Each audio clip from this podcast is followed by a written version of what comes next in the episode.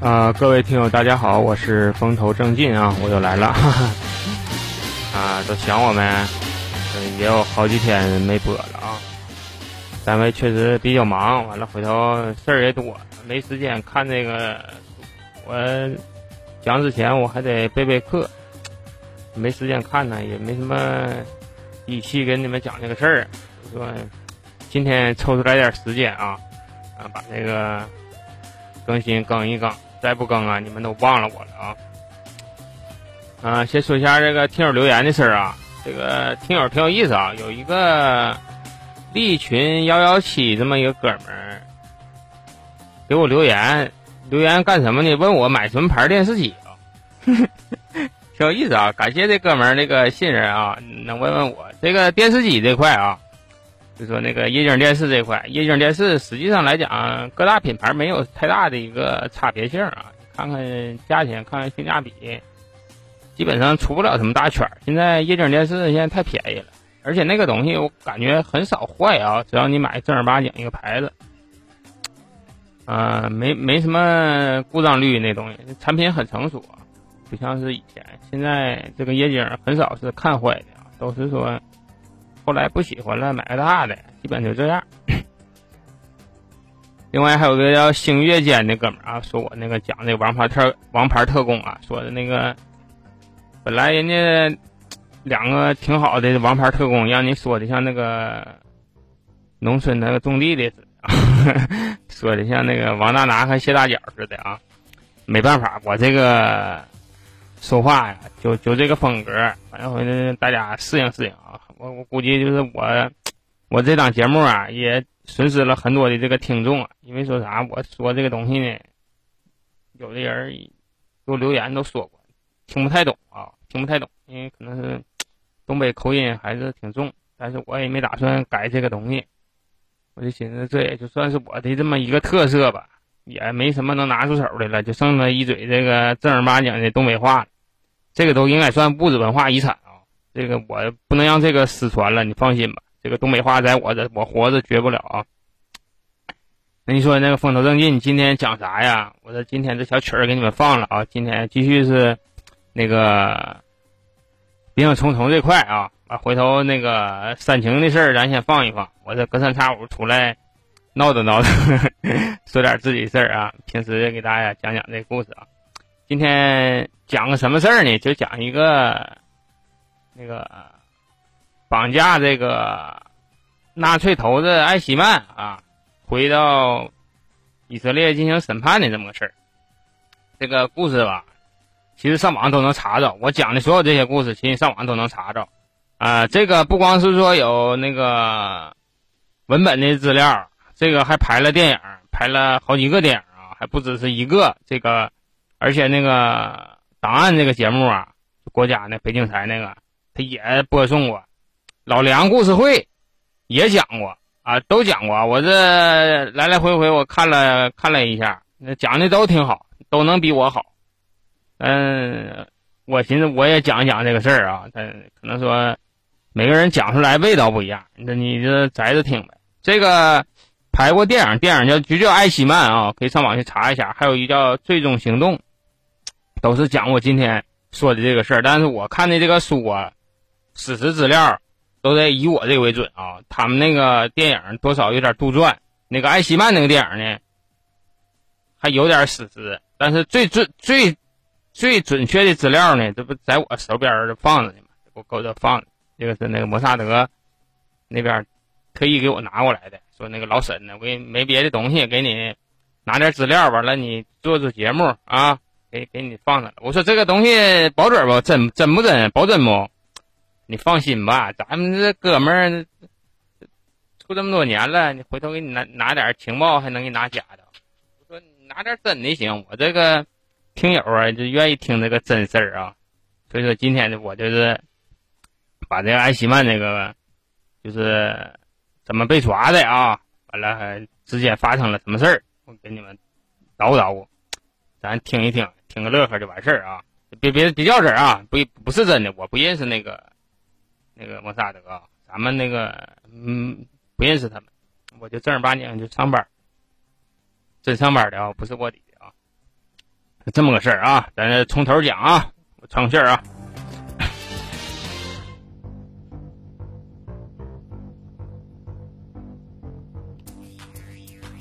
这个时间是多钱的事儿呢啊？这个事儿吧，这个书是这么倒叙着这么写的啊。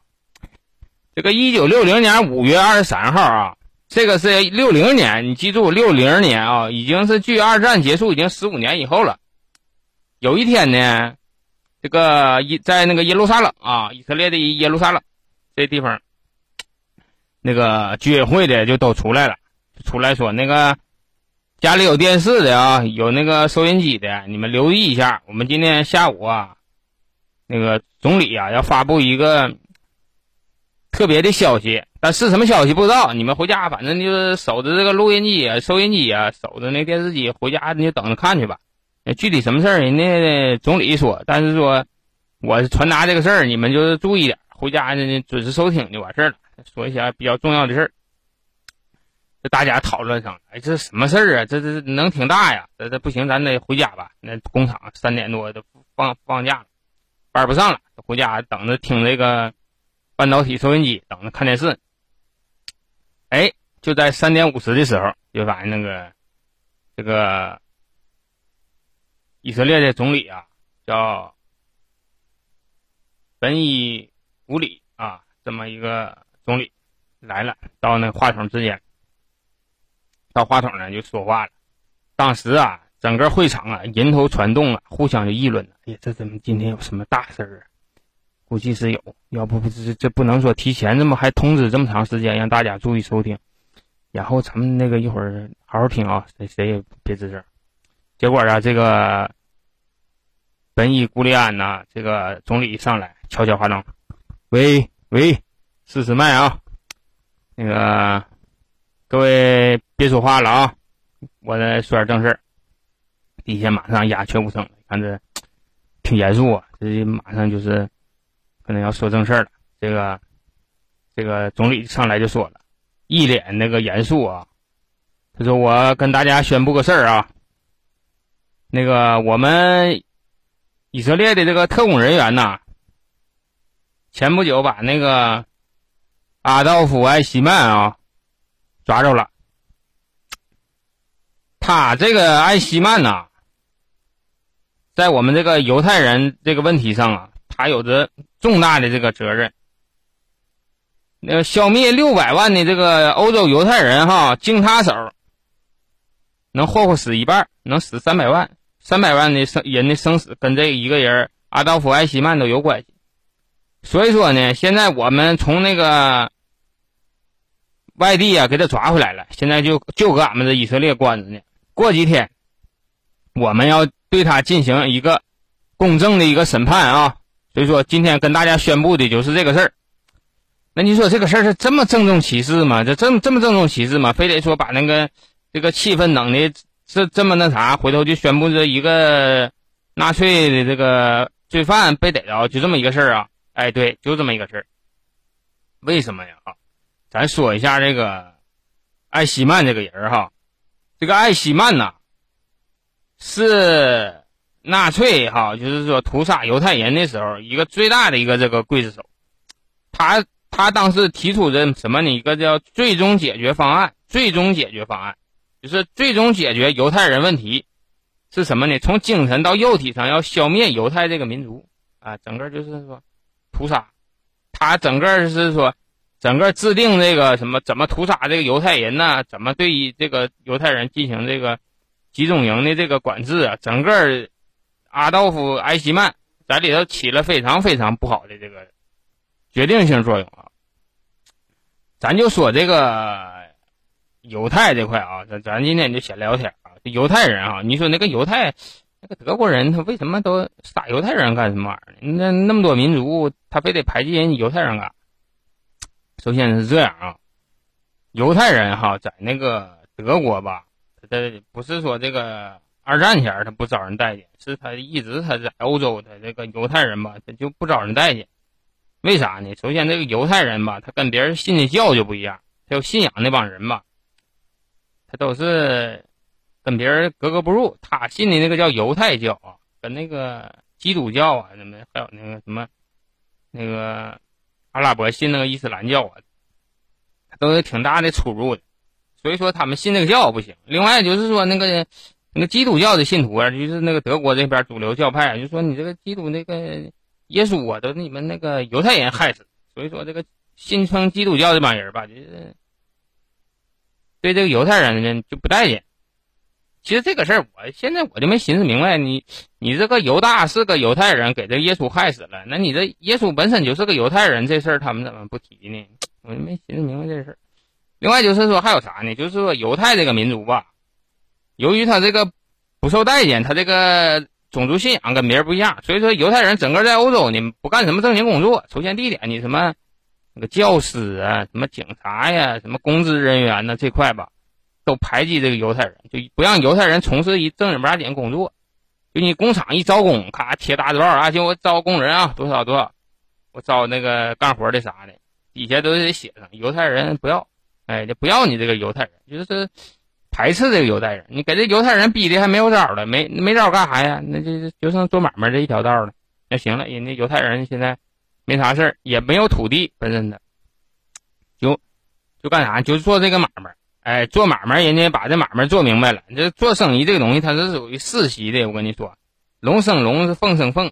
哎，耗子的人是会打洞。你这个上辈人做买卖，你下辈儿也指定就做买卖。所以说，这个一代一代这么来回做做这个生意啊。所以说，人那个犹太人脑袋里这个生意精啊，就是特别的那个擅长这块。所以说，就是说那个犹太人呢，比较会挣钱。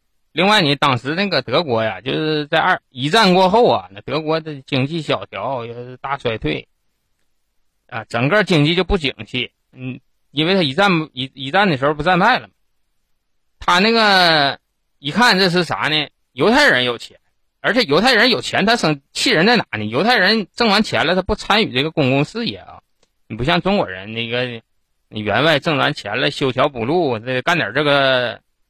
民生的一些事儿啊，你最起码得为老百姓干点什么实事儿啊，修桥补路的你干点。犹太人不管，我做买卖就挣钱。至于你们死活，你们吃不上饭，我也不管。我我我到点还挣钱。那你这时候你这不就拉仇恨了吗？所以说德国当时老百姓一看这德这犹太人，第一他不招人待见，第二点他还有钱，那你这行了，这来点运动就可大霍霍吧。一旦是说人对这个钱财眼红的时候，那你还有一个正义的这个这个驱使下，那就是打土豪，我们就分田地吧。那土豪谁呀？咱就斗地主玩吧。那地主谁呀？地主就是这么的太犹太人。所以说，当时这德国人呢，就就是没收德快那个犹太人那个财产了，驱逐这犹太人了，那那财产充公了，就是通过一个。民间啊，老百姓的这个这种对犹太人的这种愤怒，利用了那个群众斗群众啊，就把这个犹太人就就给评为这个劣等民族了。其实犹太人这个你说他可气吧，挺可气；那你说他可怜吧，也挺可怜。你说他原来自己他有国土啊，在那个嗯，他见过犹太国，最早在那个以色列这个这个地方。结果呢，这个巴比伦人来了，就把犹太国给亡了。亡了，回头多少年以后，这犹太人也挺那什么，挺坚强，哭了哭了，又盖起来一座城。结果呢，这罗马人又来了，又把这个犹太人、以色列人这个这建这个城啊，又给毁了。结果几次啊，几次就是说，几次这个以色列的地方被那个被这个战火呀，就是说。被战火被迫呀，就是驱逐走了很多这个犹太人呢，就是流离失所了，就国土也没有了，哎，让人家都撵跑了，撵的欧洲啊各地的定居。哎呀，这搞得他们这是一个没有这个国土的这么一个民族啊，没有没没有国土，国土都被人占了。所以说后期这个以色列呀复国的时候也是那个决心特别强大，全世界的犹太人也特异常的团结，就因为说。哎呀，没有根这种感觉啊，挺可怕，你知道吧？另外，这这德国人杀犹太人的时候，犹太人都不怎么反抗，因为什么？没有这个靠山，没有一个什么政府啊，没有一个国家呀，啊，替他们出来说说句话，说这个这不行迫害犹太人啊，没有人说这一句话，所以说犹太人这个复国呀这块呀，就挺坚决啊。哎，这说这个犹犹太啊，咱就为了说这个贵手这个希尔曼啊，这希尔曼呢哈，其实这个人儿是个党卫军，他正他是一九零六年生于这个德国，八岁的时候呢，跟那个父母啊就前往那个奥地利。他有这个希尔曼，他特别恨那个犹太人，为什么呢？他小的时候吧，长得那个皮肤他就黑，而且他长得他个矮。他才一米七，一个德国人，他才一米七，一米七对于一个德国人来讲那就太矮。所以说，很多的身边的小朋友呢，或者是伙伴呢，或者身边邻居就说：“哎，你看那艾希曼长得他妈像个犹太人似的。”就当时的犹太人就是在他心里就是一个侮辱的词汇。他妈的说我像犹太人，那我就是反犹太人。哎，我怎么跟那个犹太人能划清界限？我就能在这里把自己这个犹太。像犹太人这个形象就是洗白，所以他从小他内心里就特别的恨这个犹太人，就因为别人嘲笑他是犹太人啊。成年以后呢，这个艾希曼就干啥了呢？艾希曼也是没什么正正事儿啊，也找活也费劲，一天没事就溜达，上街溜达，像那个现在那抖音说那该溜达似的，就溜达，找好大哥没事就就是。做点工程，跟别人吹牛逼呗。做点工程啊，我溜达，没事抽根华子，哎，就整这事儿。后来干啥去了呢？你看，不能光在街上溜达。后来就是上那个商店呢，卖啥？卖吸尘器去了。就说这个人在那个年轻的时候都是一个正常的一个生活轨迹啊。在这个卖卖吸尘器去了，跟我似的，俺俩同行都是卖货。你今天转悠，你别买了。今天你买你也买不着好的。我跟你说。你听我说完了，我告诉你，告诉你这玩意儿怎么选，你可能能买好的。可能当时跟我套路都是一样的啊。这艾希曼呢，就当一个那个吸尘器的这个推销员了。后来呀，这个二战就爆发了。二战爆发了，这个艾希曼呢，就是当兵去了，就加入这个纳粹党去了。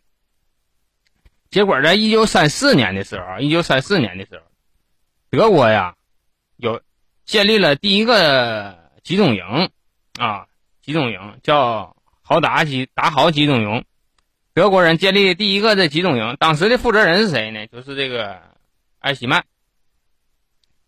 艾希曼对这个集中营啊，就是德国的第一座这个集中营哈，这管理的还是井井有条，因为他痛恨这个犹太人，而且说他对这个犹太人这个问题上，他比较果决，敢下手，下手黑啊，所以说呢，后期这个。德国纳粹啊，那个、那个、那海因里希啊，就特别赏识他。那海因里希你也知道，那就是说，除了希特勒，那基本上就他了。哎，特别赏识他。后来就是逐渐的，他就在这个纳粹里啊，他就成为纳粹的头子了。而且他主要负责啥呢？主要就负责就是处理这个犹太人这个问题，就怎么灭绝犹太人，他就负责这个。所以说，那个整个从犹太世界来讲，就是特别特别的，就是憎恨这个。这个艾希曼这个，后来吧，就是说，据后来统计啊，据后来统计啊，有两百万人的生死跟这个艾希曼呐都有关系，而且艾希曼这个人还发明了很多的这个处理的犹太人的这个方法啊，你比如那个那个浴浴室里放毒气啊，在火车里给人放毒气。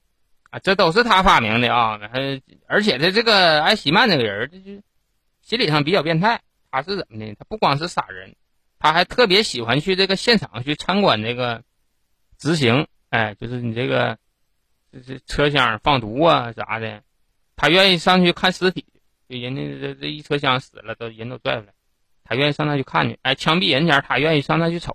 就这个人就是怎么说呢？虽说他是长得就是。挺和善那么人你这个上网上可以看到那个照片啊，那挺帅那么小伙儿，年轻人。但是这个人从心理上来讲，我感觉就有点这个变态啊，可能是说跟他小的时候，别人说他像那个犹太有点关系。结果这个艾希曼呐，这个二战结束以后啊，很多这个这个德国纳粹这种高的高等军官都受到那个军事法庭的这个审判了。结果呢，这个艾希曼呢，跑了，他还跑了，你说，该审判前一点名，艾希曼这人没了。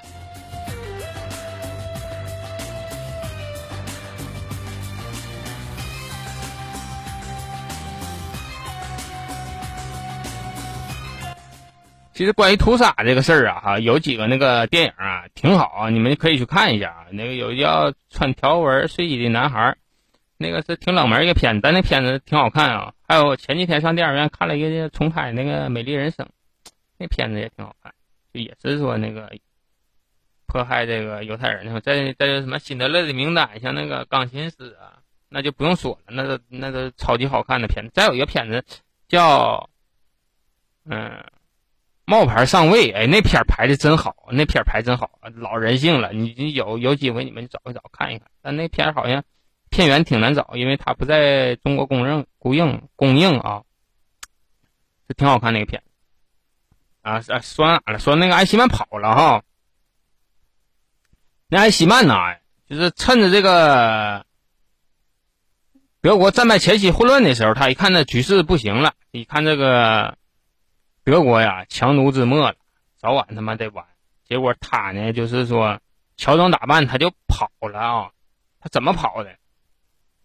首先呢，最先呢，他就是乔装成一个那个伐木工人，跑一个那个深山老林里去当那伐木工去了，就趁着那个趁乱这个劲儿。然后呢，后来就是经过的很多的这个纳粹分子啊，他们有个地下的这个组织，就是说你这个德国战败以后。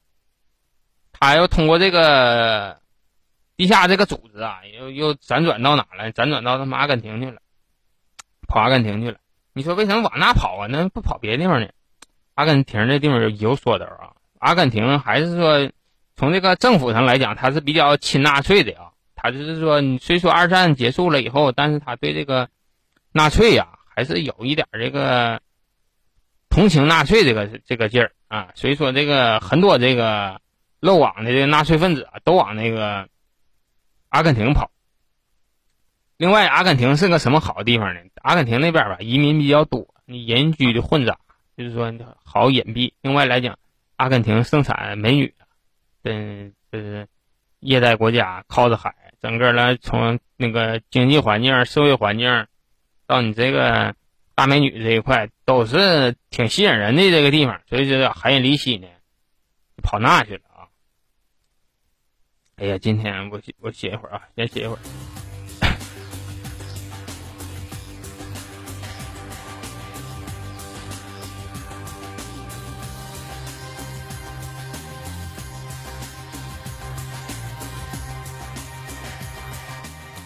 啊，事情时间吧又调回来啊。刚才说的是一九六零年宣布他被抓啊，宣布那个海里希被抓了。现在我说三年前那个一天晚上啊，一九五七年的一天晚上，这个早就到了这个下班的点了，但是有个人呢，这个摩萨德呀，这个头头啊叫哈雷尔的还没回家，都都别人的同事都走了，下班他还搁办事处没走呢，没走啊，在屋里也没点灯，就在屋里抽烟，瞅着窗外的这些灯光啊，就在那抽烟。为啥呀？搁这愁什么事儿呢？你说抽烟，左一根右一根因为他收到了一条消息啊，收到了一条消息，一个德国的一个博士啊，叫鲍威尔博士，他以他个人犹太人的名义，保证我发现了这艾希曼就在阿根廷。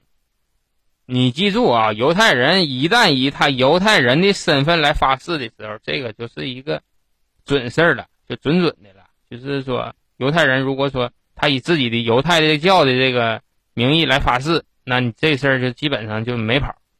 结果呢，他就是说收到这个消息了，我这个发现那个艾希曼搁阿根廷了。这时候啊，这哈雷尔啊脑袋就开始转了，他这愁什么事儿呢？啊，你说这左根烟右根烟的愁啥事儿？是因为说关于这个艾希曼藏匿之地这个消息啊太多了。不是说收到过他这一个啊，收到过很多，经常有人说看到这个艾希曼，因为整个犹太世界都在抓这个人。你这么大一个屠杀犹太人的头子，你说不抓着，心里老像落不下听似的。你这不行就得抓他。结果啊，他就又发现这个这这条消息，但这条消息，他说这个他就寻思这个事儿，我得我这办是不办呢？这个事儿存在很大的这个赌性啊。为什么？你说本身哈，当时在摩萨德这块吧，经费不是那么充裕啊，有预算的。你说去一趟阿根廷，你还得派一个行动小组，然后再调查这个艾希曼这个人。前前后后也得花不少钱，另外说得派特工出去也得有不少的精力去分散的。另外说得到的这种消息太多了，他只有说到实地的情况下去看一看，才能知道这这个事儿啊是真的是假的。哎，后期呢，他那个派特工去去了啊，就简单去看一下，了解一下这个艾希曼这个这个人儿看是在那。完了就派了一个特工过去了，派了一个特工过去了，去了，回头也到他说那个地方去了啊，说这个这地方是隐藏的艾希曼也去了，去了回来就发回这个消息了，那个房子照片也照着了，说这个那是个什么样的房子？那房子吧，就是在爱布宜诺斯艾利斯的一个这个城郊，孤零零的那么一个房子，旁边都没邻居啊。四下全是大荒地，啊，全是大荒地，全是大荒地呢。然后是啥呢？这地方这他住那房子，据那个侦查的人回来反映说，这地方连电都没有，没有电啊，房里没有电，晚上点蜡，完了上下水也没有，哎，大野地就是解决一下就行。完了那吃水呢，还得拿车出去拉去，离挺老远才能取到这个水。这个这个消息返回来以后啊，这个。摩萨德这个局长啊，就是哈雷尔寻思了，这条消息可能是假的。为什么呀？你说从纳粹这个党卫军这么大一个头目来讲，他不可能说落魄到这种程度啊。因为说这个德国纳粹这块，在他的海外还是有一定势力的，他不可能说让那个艾希艾希曼住这么不好的一个地方，最起码得找有电的地方住啊。你说这么大一个纳粹头子，能住这么简朴的地方吗？哎呀，结果，就说那个行了，这个就排除吧，这个可能不是因回报有误。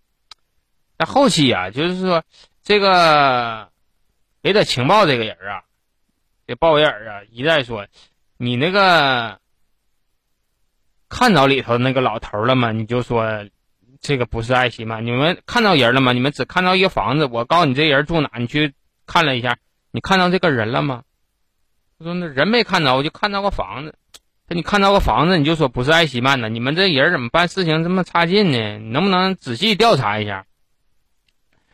这局长一寻思，让人家怼一下也挺难受。哎，行，也是哈，去就是说，只是按照我这个片面的这个分析上来看是不能是艾希曼，但这个人我还没没见着呢，我只拍了个房子回来。那那行，那再派一个那个特工去吧。派个特工去看看那个房子里到底有没有这个艾希曼啊？去去去那看一看。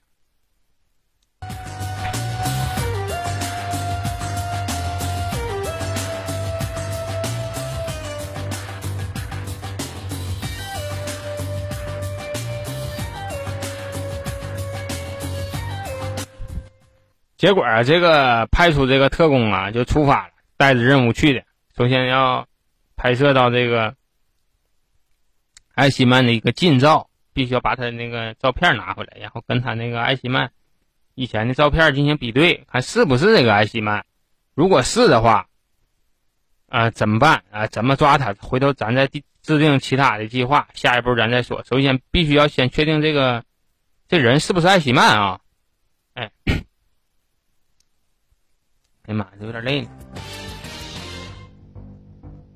啊，也是半个点了，我这歇一会儿啊，歇一会儿，歇一会儿。我我今天我看能录几集吧，我先歇一会儿，歇一会儿，回头那个一会儿再给你再录下一集。这个这故事挺好听啊，其实说这个大家可以查一查这个电影去看一看，这艾希曼，艾希曼。但是我看那电影和我看的这个资料有点不一样。另外还有一个电影叫嗯。最终行动啊，那个片儿好像是没上啊，但那片子能挺好。如果上的话，我会找个全片儿我看一下，或者是你们谁要是说看过这个片儿，有个种子啥的，你到时候私下联系我一下，我也下一个我看一个。我挺爱看那个关于这个德国这块的这个片。行，今天先说到这啊。我看我要是身体状况还行，我把那个下一集给你们录了啊。多担待啊，哥们儿。行了，谢谢收听啊。等着马上啊，马上看看，马上就给你们更新。好了，各位听友，再见吧，拜拜。